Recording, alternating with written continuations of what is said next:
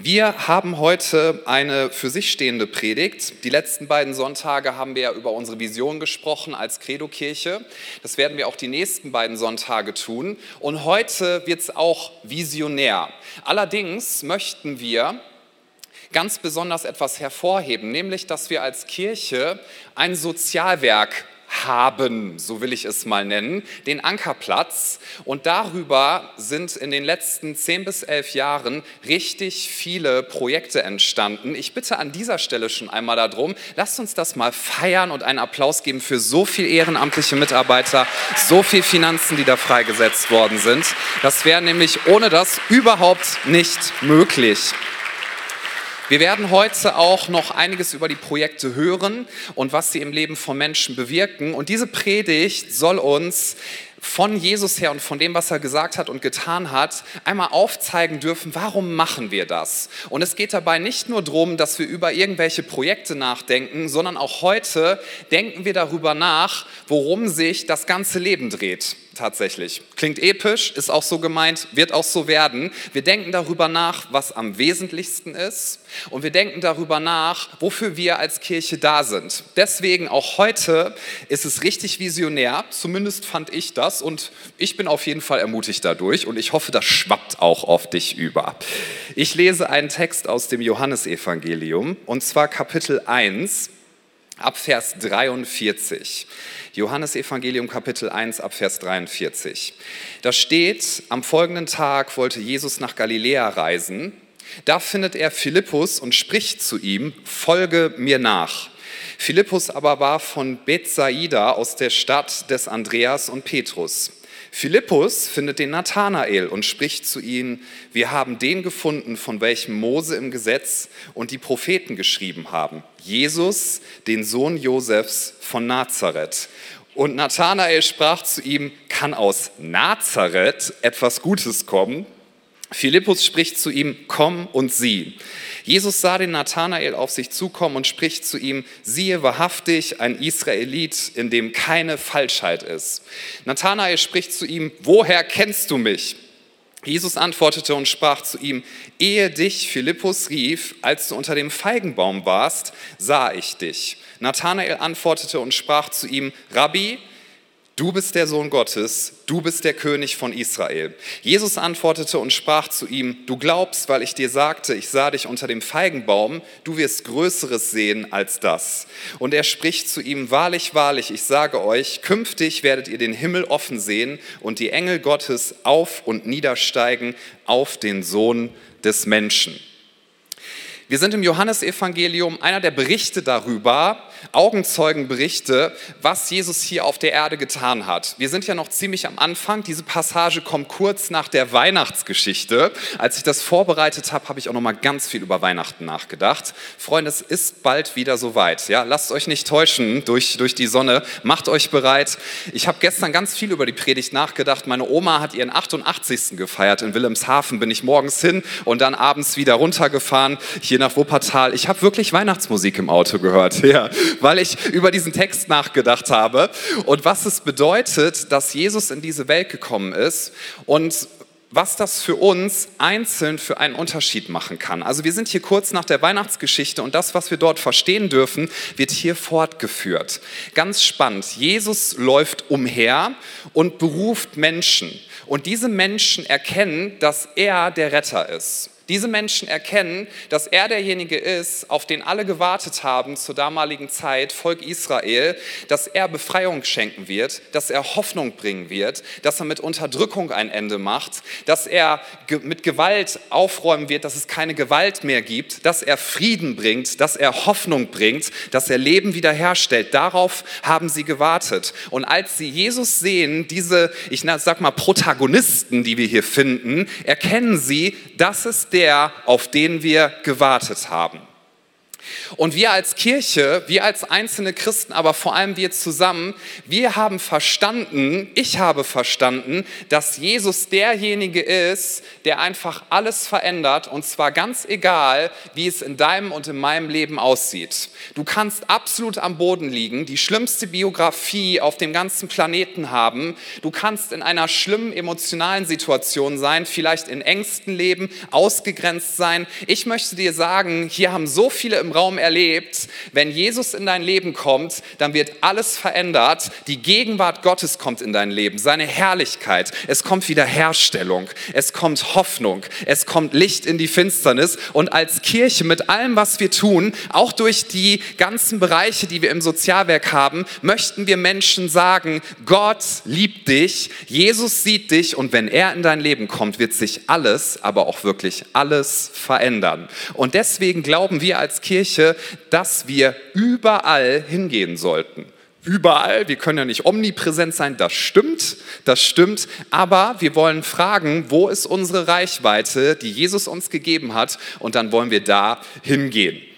Ist eine ganz coole Geschichte, die wir hier lesen. Also hier gibt es ein paar Leute, die erkennen, Jesus ist wirklich der Messias. Jesus ist der, der Befreiung bringt und der Rettung bringt und der alles anders macht. Stell dir mal vor, ich würde dir sagen, es kommt jemand, der räumt mit Ungerechtigkeit auf, der wird alles wiederherstellen und er wird auch dein Leben verändern. Wo würdest du dir vorstellen, dass diese Person herkommt und wie würdest du dir diese Person generell vorstellen?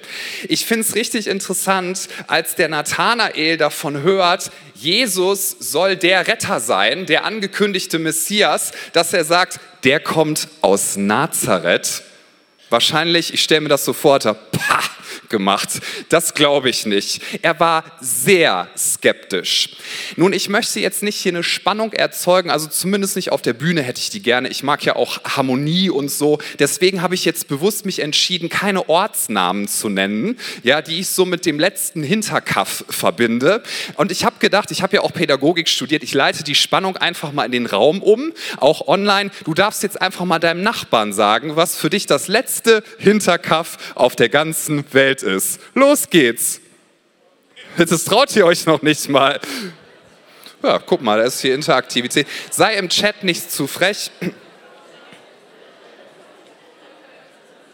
Ja. Ich finde es einfach schön, dass es trotzdem noch harmonisch klingt, dass Menschen lächeln. Ich sehe niemand, der sich irgendwie haut. Okay, dann kommen wir wieder zurück.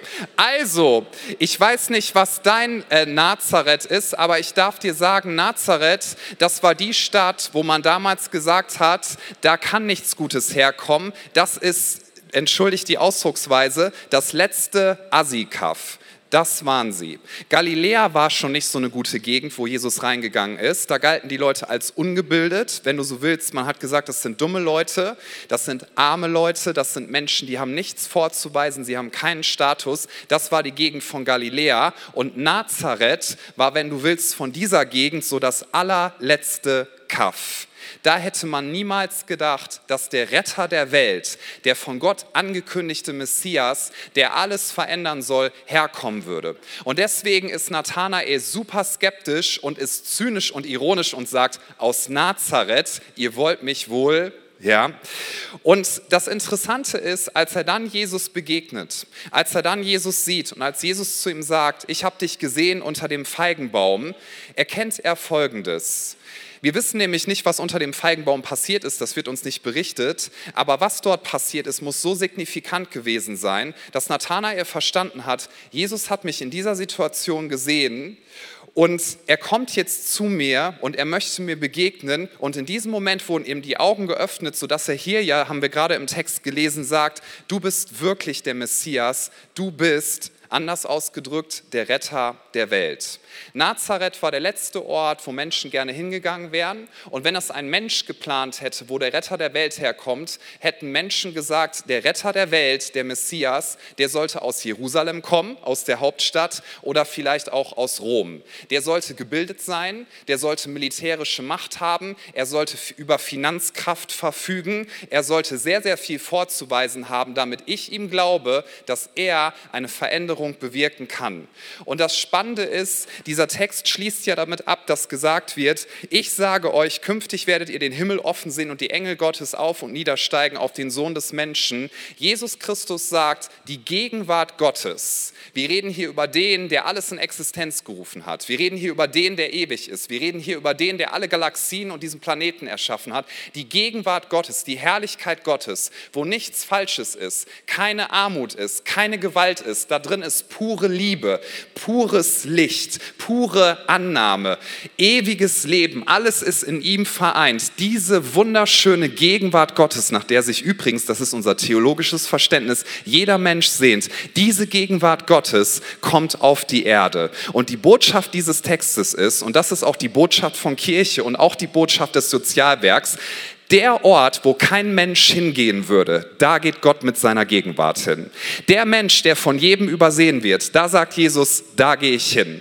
Derjenige, der gemobbt wird und ausgegrenzt ist und sich nach überhaupt nichts wert fühlt, nichts vorzuweisen hat, vielleicht im Unterricht in der Schule zitternd da sitzt, niemals etwas sagen würde, da geht Jesus hin und sagt, meine Gegenwart, die Gegenwart Gottes kommt in dein Leben. Der Ort, wo Menschen sagen würden, hier ist nichts zu holen, dieser Stadtteil ist schon längst aufgegeben, da sagt Jesus, hier komme ich hin und hierhin bringe ich die Gegenwart Gottes.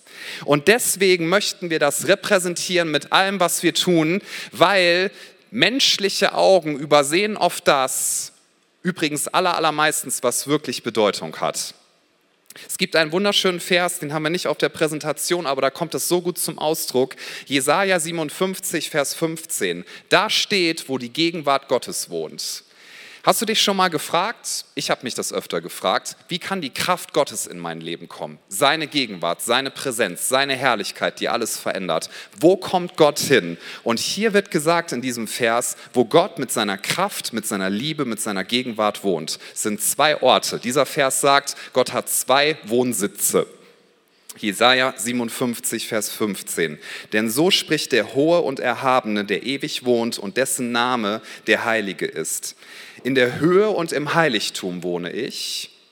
Und bei dem, das ist Gottes zweiter Wohnsitz, da liebt er es, mit seiner Gegenwart hinzukommen. Und bei dem, der zerschlagenen und gedemütigten Geistes ist, damit ich den Geist der Gedemütigten belebe und das Herz der Zerschlagenen erquicke. Gottes zweiter Wohnsitz ist bei den Menschen, die nach den Maßstäben dieser Welt als arm gelten, die nach den Maßstäben dieser Welt wenig vorzuweisen haben, die nach den Maßstäben dieser Welt kein Selbstbewusstsein haben sollten, die nach den Maßstäben dieser Welt nicht über viel verfügen. Gott sagt, da komme ich mit meiner Gegenwart hin. Das ist mein zweiter Wohnsitz. Ich wohne in der Höhe und ich liebe es, mit meiner Gegenwart dahin zu kommen, wo Menschen keine Hoffnung haben, wo sie nicht mehr wissen, wie es weitergehen soll. Diese Passage aus Johannes 1, wo wir lesen dann in Vers 51, ihr werdet den Himmel offen sehen und die Engel Gottes auf und niedersteigen, das ist ein bisschen erklärungsbedürftig, oder? Also ich habe den Vers jetzt nicht gelesen und gedacht, ja, das versteht sich doch von selbst, ganz klar. Danke, dass es so einfach geschrieben ist. Man darf verstehen, hier ist ein Hinweis auf etwas, was im Alten Testament passiert ist. Da wird über jemanden geredet, der hieß Jakob. Und über Jakobs Leben wurde etwas ausgesprochen durch seinen Namen. Denn Namen hatten damals Bedeutung, viel mehr als dass wir das heute oft geben. Und Jakob bedeutet Betrüger. Das haben, hat man schon über seinem Leben ausgesprochen, bevor er überhaupt etwas falsch tun konnte. Ja? Ich stelle mir das manchmal sehr krass vor, so die Eltern gucken ihn an, so ein kleines Baby.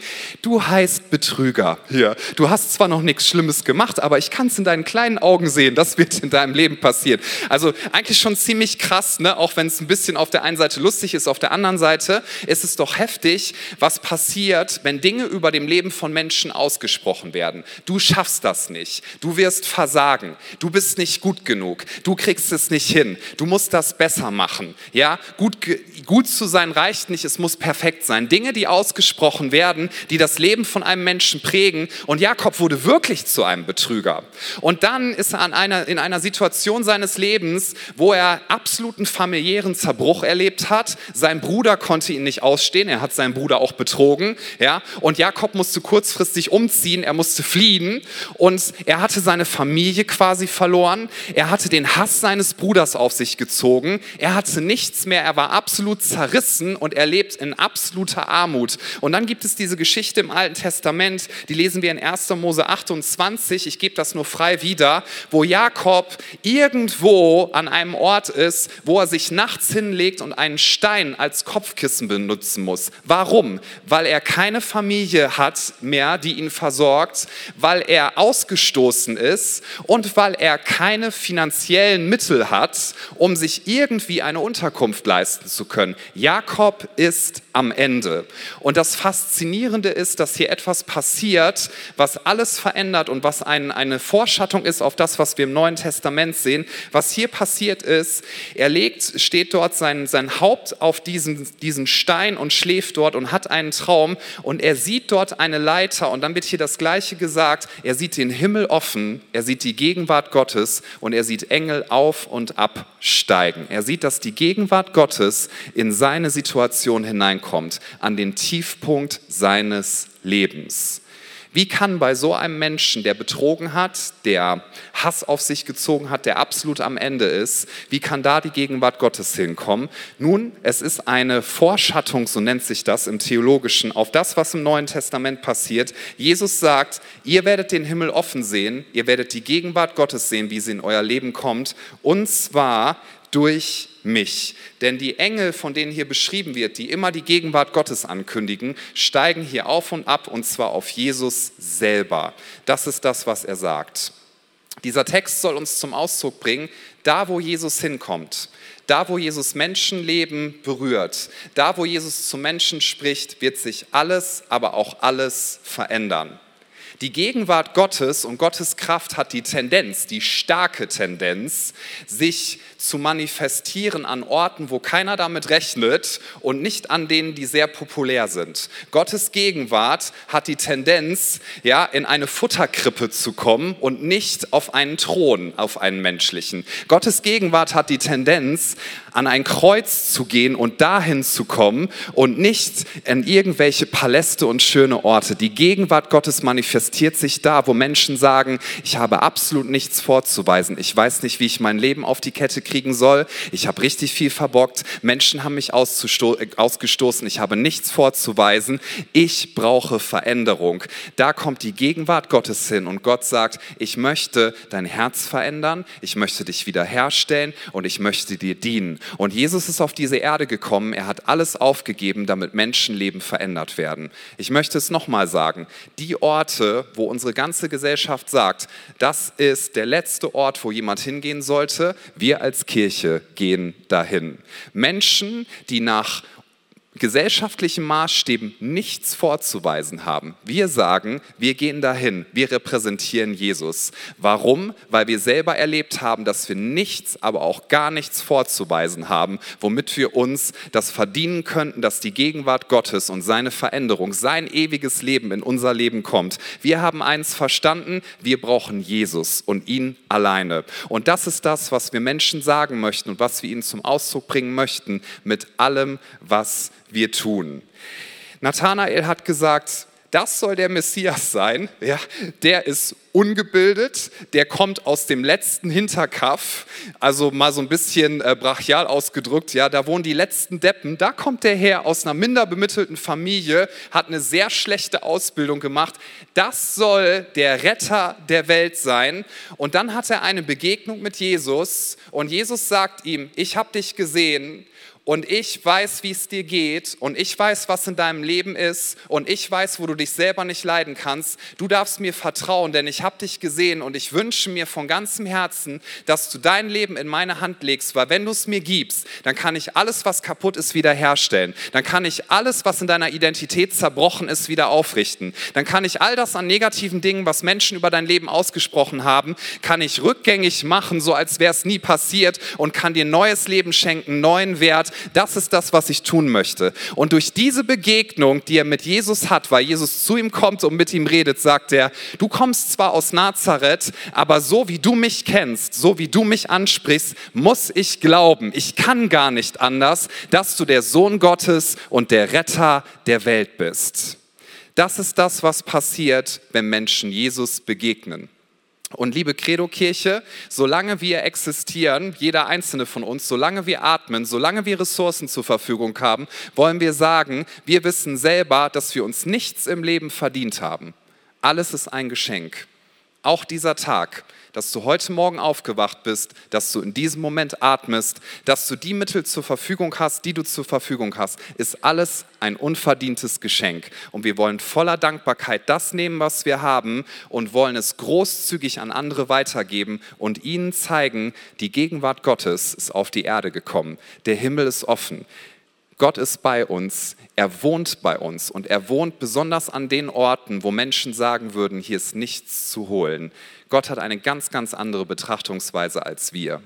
Und wir möchten mit dem, was wir tun, Mut in Menschen hineinsprechen, dass sie verstehen und ich möchte das auch heute Morgen in diesem Raum sagen und auch für dich online, wenn du mit dabei bist. Es gibt so viele Dinge, die verstecken wir vor anderen. Ja, weil wir denken, wenn das jemand sieht, dann werde ich gedemütigt sein, dann werde ich verworfen, dann wird man mich nicht mehr mögen. Oder du bist schon so fertig mit deinem Leben an einem bestimmten Punkt, dass du es gar nicht mehr verstecken kannst. Und du wurdest gedemütigt. Und Menschen haben dir gesagt, dass das schlecht ist. Und Menschen schauen auf dich herab. Und Menschen meiden dich. Und du kriegst nicht so viel Ermutigung in deinem Leben. Vielleicht kriegst du nur Entmutigung. Selbst wenn du am entmutigendsten Punkt in deinem ganzen Leben bist, möchte ich dir sagen, Jesus Christus verändert Leben. Und wenn er heute in dein Leben kommt, wird er alles, aber auch alles neu machen. Er wird dich verändern von Grund auf. Ganz egal, was passiert ist, ganz egal, was Menschen ausgesprochen haben.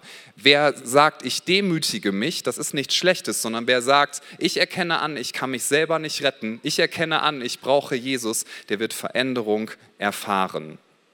In 1. Thessalonicher 5, Vers 11 steht, darum macht euch gegenseitig Mut und helft einander im Glauben weiter, wie ihr es ja auch jetzt schon tut. Warum habe ich diesen Vers noch mit ergänzt? Nun, weil der uns zum Ausdruck bringt, was ein Kernauftrag von Kirche übrigens ist. Es gibt ja viele Leute, die fragen auch, was sind die Gebote der Bibel? In der Bibel stehen einige Gebote. Wenn du ein Gebot haben möchtest, ich gebe dir eins. Du sollst als Christ so viele Leute so oft wie nur irgend möglich ermutigen. Das darfst du tun. Das ist das, was wir machen. Und zwar nicht ermutigen auf eine billige Art und Weise, sondern wenn wirklich der Sohn Gottes in unserem Leben ist, der alles neu gemacht hat, wenn wir wissen, wir sind reich in ihm, wenn wir wissen, unser Wert steht fest, wenn wir wissen, wir werden ewig leben, auch wenn wir auf dieser Erde sterben, wenn wir wissen, wir hätten uns selber nicht neues Leben verdient, aber er hat uns alles geschenkt, wenn wir wissen, ich, ich hätte es mir nicht irgendwie erarbeiten können, aber der Sohn Gottes hat sein Leben für mich hingegeben, damit ich Leben habe. Hey, wenn ich das weiß, dann kann ich die ermutigendste Person auf dem ganzen Planeten sein und zu Leuten hingehen und sagen, weißt du was, es gibt so viele Menschen, die sprechen Negatives über dir aus, die sehen das Schlechte. Ich aber weiß eins, in dir steckt Leben, in dir steckt Wert. Du bist von einem ewigen Gott geschaffen, der dich von ganzem Herzen liebt. Wir haben nicht den Auftrag, Menschen permanent auf ihre Fehler hinzuweisen oder auf das, was sie verbockt haben. Darf man nicht darüber reden? Doch, da darf man drüber reden. Aber die Frage ist, in welcher Art und Weise, denn wenn Gott Wahrheit ausspricht, dann spricht er sie immer in Liebe aus, damit dein Leben sich verändert. Ich habe schon so viele Leute getroffen, ich finde das immer wieder ganz interessant, die sagen, wenn du Menschen zu viel ermutigst, das ist nicht gut für die. Man sollte ihnen lieber die Wahrheit sagen, ja? Und dann sagen Leute, ich bin jemand, ich sage die Wahrheit. Ich möchte dich daran erinnern, ich meine es auch ganz liebevoll, in der Bibel steht nicht, sag die Wahrheit und Liebe, sondern sag die Wahrheit in Liebe. Das ist ein fundamentaler Unterschied. Oder es gibt auch viele Leute, die sagen, das habe ich auch schon oft gehört, ich bin jemand, wenn ich sehe, dass Menschen Menschen sich irgendwie gut entwickeln, wenn die zu viel Lob kriegen, zu viel Ermutigung. Ich bin jemand, ich glaube, ich habe den Auftrag, ich soll Leute demütig halten. Hat mir wirklich schon mal jemand gesagt, damit die sich nicht zu großartig fühlen. Ich möchte etwas sagen heute Morgen. Das ist theologischer Nonsens. Wir haben den Auftrag, Menschen so viel zu ermutigen, wie es nur irgendwie geht. Und zwar mit Recht. Warum? Weil wir wissen, wir sind mit dem verbunden, der der Sohn Gottes ist, der alle Ressourcen hat, alle alle Ermutigung, alle Liebe, alle Vergebung und das wollen wir weitergeben, wo auch immer wir sind, damit Menschen in unserer Umgebung aufgebaut werden und nicht abgebaut werden. Und deswegen tun wir das, was wir als Kirche tun, damit Menschen sagen, wow, ich habe vorher an Gott gezweifelt, aber jetzt, wenn ich dein Leben sehe und wenn ich sehe, wie du mir dienst, dann kann ich gar nicht anders als zu glauben, dass es einen Gott gibt, der mich von ganzem Herzen liebt. Wir haben den Auftrag, Hoffnungsbringer zu sein und Menschen zu ermutigen, das heißt Mut in sie hinein zu sprechen. Und jetzt möchte ich,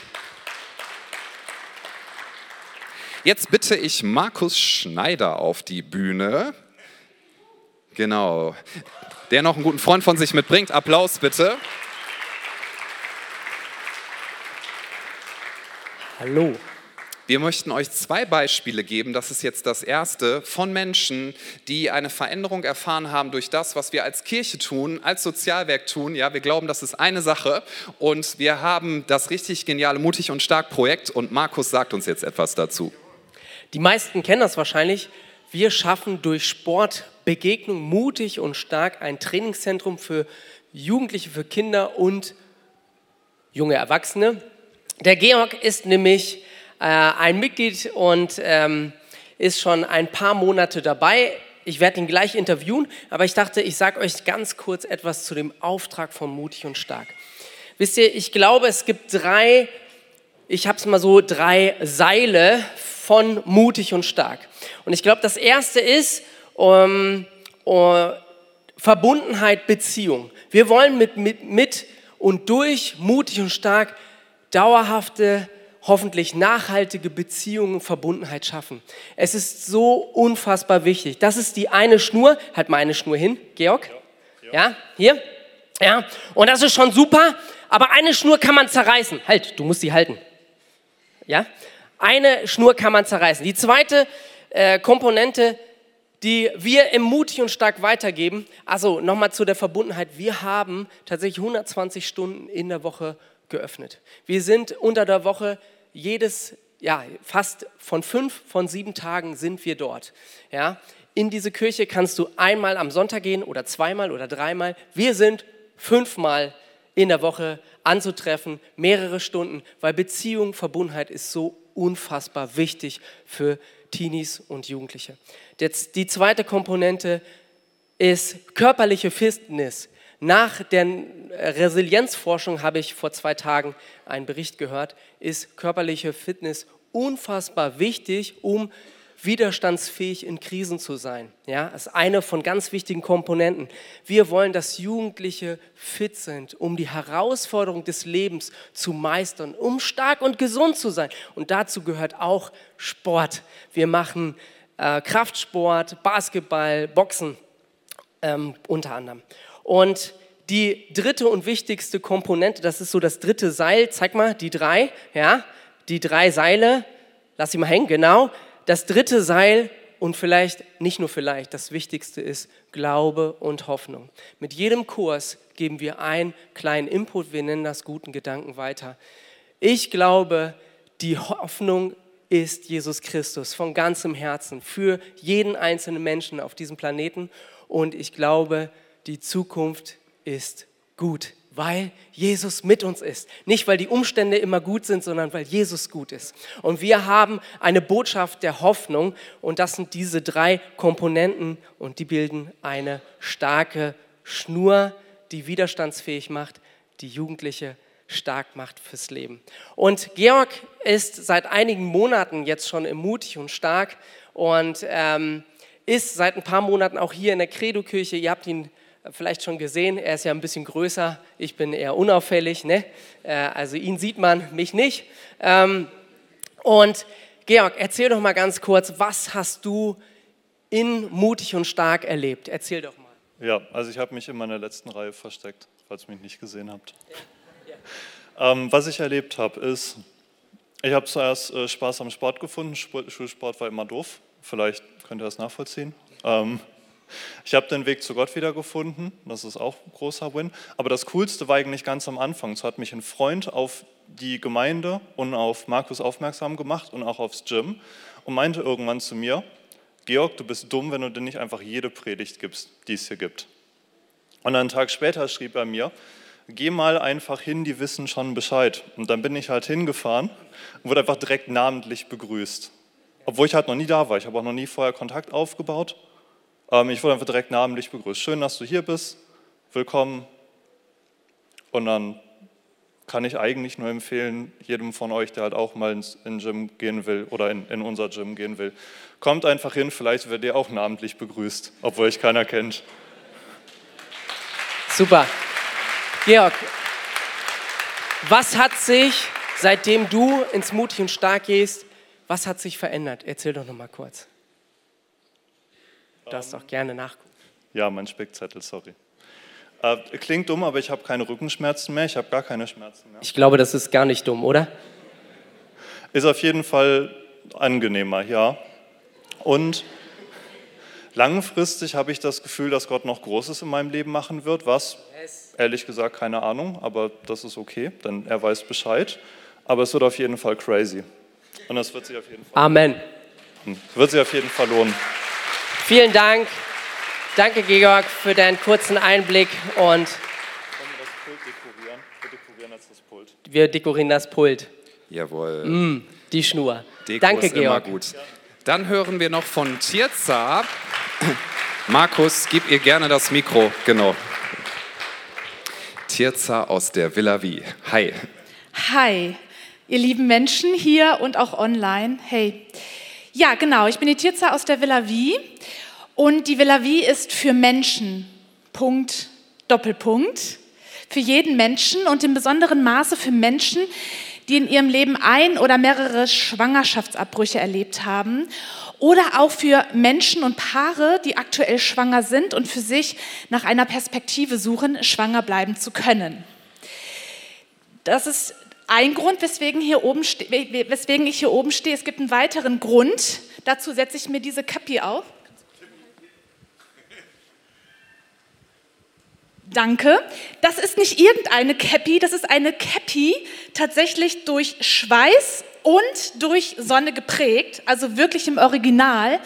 Denn Gott ist treu. Damit die Villa wie entstehen konnte, heute sage ich durfte, aber emotional gesehen musste ich viele, viele Jahre Rasen mähen in der Firma meines Vaters. Ähm, niemand hat mich gesehen, niemand hat die Villa wie gesehen. Gott ist treu.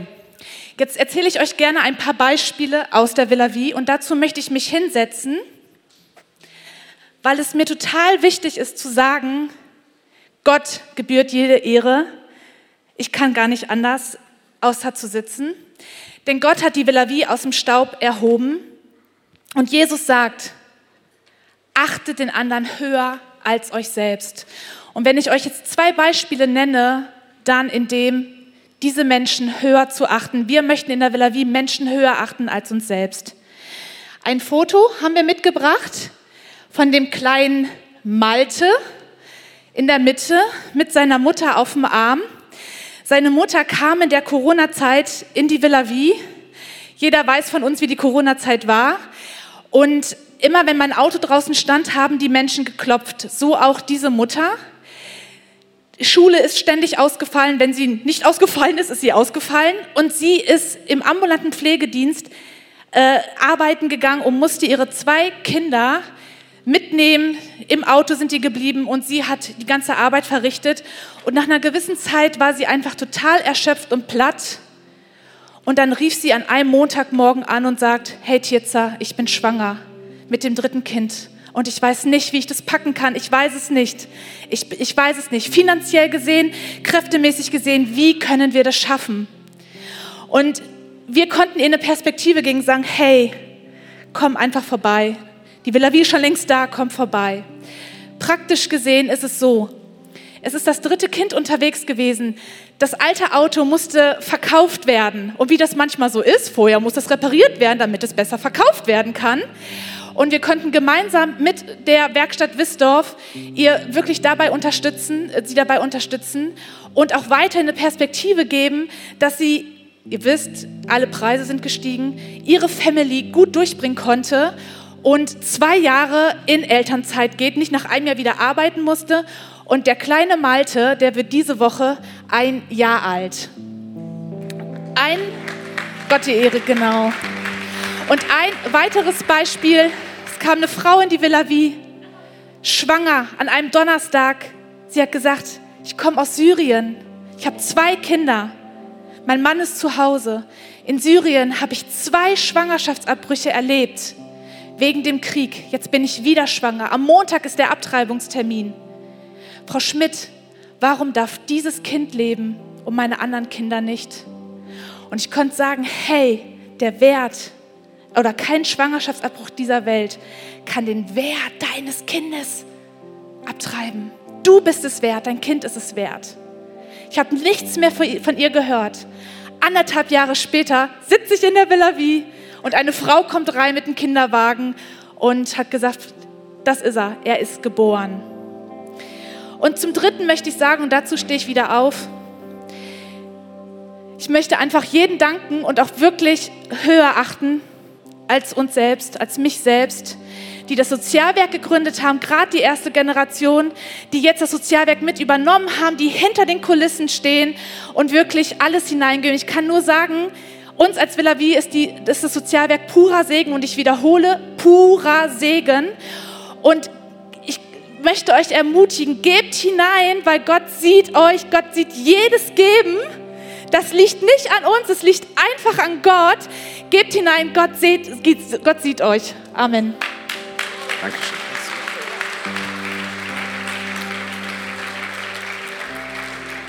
Ich, ich lade uns ein, dass wir gemeinsam aufstehen hier vor Ort.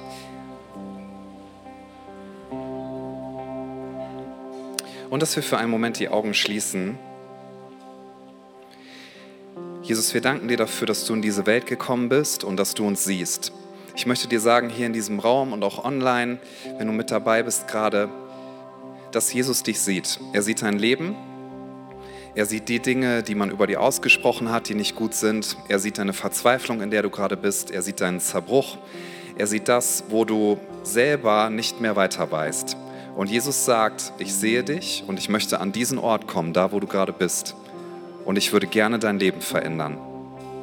Und ich möchte eine Möglichkeit geben jetzt in diesem Moment, dass du auf Jesus reagierst, weil Jesus Menschenleben verändert. Das tut er immer dann, wenn wir sagen, ich versuche es nicht mehr selber hinzukriegen, ich versuche jetzt nicht mehr so zu tun, als wäre alles in Ordnung, sondern ich bringe zum Ausdruck, Jesus, ich brauche dich. Ich bin so dankbar, dass wir keinen im menschlichen Sinne gesehen Hochglanz Gott haben, ja, sondern einen Gott, der sagt, ganz egal, wo du gerade bist, ganz egal, wie deine Situation aussieht, ich gehe dorthin, weil ich identifiziere mich mit denen, die ein zerbrochenes Herz haben. Ich identifiziere mich mit denen, deren Leben von Grund auf erneuert werden sollte. Und genau dort komme ich hin. Und während alle Augen hier vor Ort geschlossen sind, nur ich werde schauen und unser Team, möchte ich fragen, wer sagt an diesem Sonntag, ich möchte Jesus bitten, dass er mein Leben verändert. Ich brauche Hoffnung. Ich brauche Vergebung.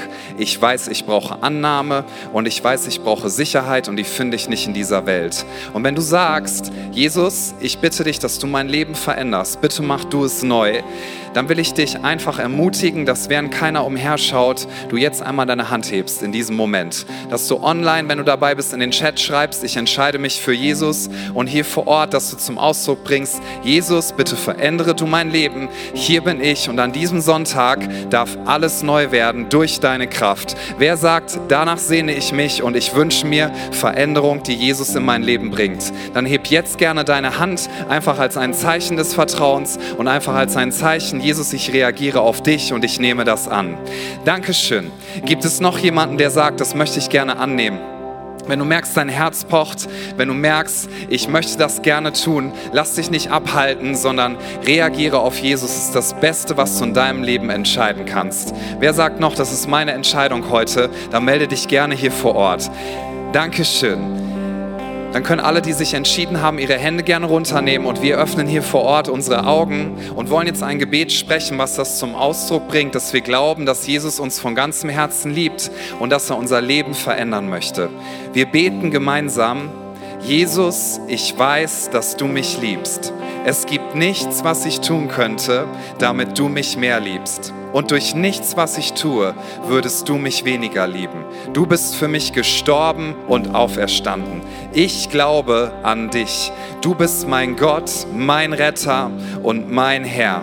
Bitte schenke mir die Vergebung meiner Schuld. Ich möchte als dein Kind leben und du sollst mein ganzes Leben bestimmen.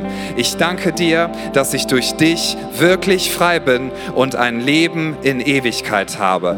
Amen. Lasst uns einen Applaus geben, Jesus feiern für das, was er getan hat und feiern, dass Menschenleben verändert werden. Wir nehmen uns jetzt einen Moment, wo wir weiter in den Lobpreis gehen. Und ich möchte dich jetzt einladen.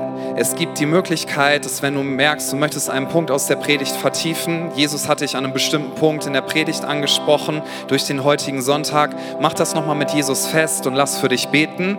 Hier auf dieser Seite, wenn du da hinschaust, siehst du, da stehen schon Leute bereit, die sehr, sehr gerne für dich beten, sich sehr, sehr gerne Zeit nehmen und dir helfen, dass du auf Jesus reagieren kannst. Und jetzt lade ich uns ein, dass wir nochmal für einen Moment die Augen schließen. Ich würde uns gerne mit einem Gebet in diese Lobpreiszeit hineinleiten. Jesus, wir danken dir dafür, dass du uns liebst. Danke, dass du in diese Welt gekommen bist. Danke, dass du Licht in die Finsternis gebracht hast. Und Jesus, dadurch, dass du dein Leben gegeben hast, ist jede, aber auch jede negative Kraft auf dieser Welt besiegt. Der Tod ist besiegt auf ganzer Linie, denn du hast den Tod überwunden. Der Tod ist besiegt, die Schuld ist besiegt, denn du hast dein Leben gegeben, du hast bezahlt für die Schuld. Wir wissen, du bist stärker als Gewalt. Wir wissen, du bist stärker als Zerbruch. Wir wissen, du bist stärker als jede Hoffnungslosigkeit, denn Jesus, du bist die personifizierte Hoffnung. Du bist der Auferstandene, du bist unser Freund, du bist unser Erlöser, du bist unser Herr und wir feiern dich und dich alleine. Du bist der, auf den wir schauen, auch in diesem Moment und wir preisen dich mit allem, was wir sind. Lass uns Jesus die Ehre geben und wenn du im Gebet jetzt etwas festmachen möchtest, geh gerne direkt zu Leuten hin.